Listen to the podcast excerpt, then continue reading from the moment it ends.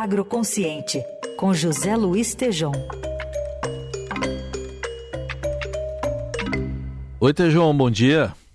Bom dia, Raíssa, bom dia, Carol, bom dia, ouvintes. Oi, bom dia.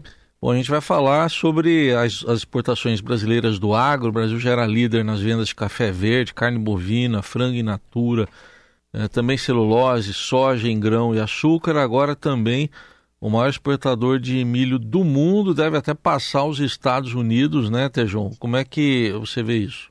É, deveremos, uh, sem dúvida, passamos já os Estados Unidos em exportação de milho, mas ainda estamos muito longe da produção americana.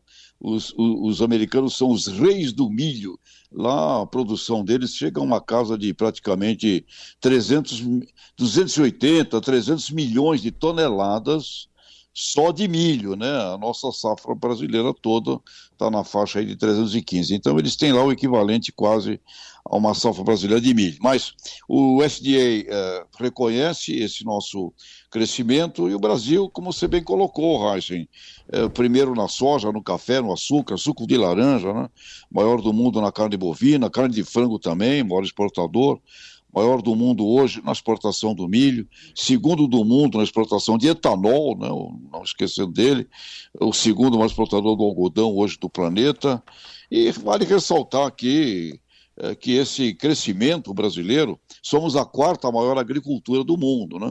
Primeiro é a China, segundo os Estados Unidos, terceiro a Índia, a quarta é a brasileira, mas sem dúvida com uma condição aí de crescimento é, exponencial uh, espetacular. E isso a gente deve, Heisen, Carol ouvintes, à, à revolução uh, do conhecimento tecnológico que foi feito no Brasil, fundamentalmente dos anos 70 para cá, onde tem papel importantíssimo os, os institutos agronômicos, a Embrapa, de importantíssima, mandou mil brasileiros estudar pelo mundo afora, retornarem ao país e adaptarem o conhecimento aqui ao mundo tropical.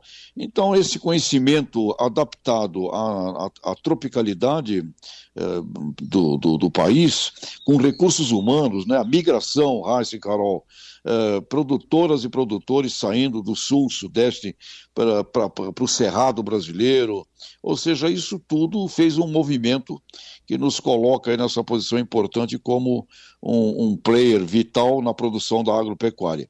Mas eu queria também ressaltar que a, a BIA, Associação Brasileira da Indústria de Alimentos, me informou que superamos os Estados Unidos como maior exportador de alimentos industrializados em volume. Porém, ainda ficamos no quinto lugar no ranking de valor, evidenciando a oportunidade de muita agregação de valor eh, que precisamos criar eh, dentro do sistema do agronegócio. Caro Reis, Carol e ouvintes. Uhum. O Tejão, é interessante que nessa reportagem aqui do Estadão também tem uma, um fato histórico sobre a produção de algodão aqui no Brasil, que na década de 80, se não me engano, aqui ou 90, sofreu muito com uma praga chamada bicudo. E aí foi isso, foi muita tecnologia, enfim, investimento em, em ciência para se identificar formas de driblar essa praga e conseguir agora ser uma, um grande produtor, né, um grande player.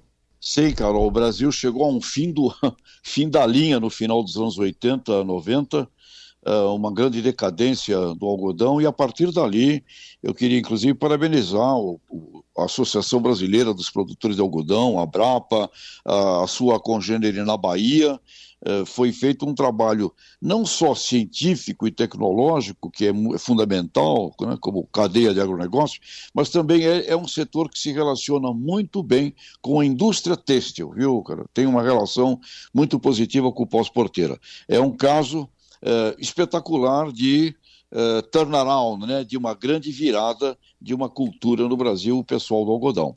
Muito bem. José Luiz Tejon está com a gente aqui às segundas, quartas e sextas na Coluna Agroconsciente. Obrigado. Até quarta, Tejon. Abraços, até quarta.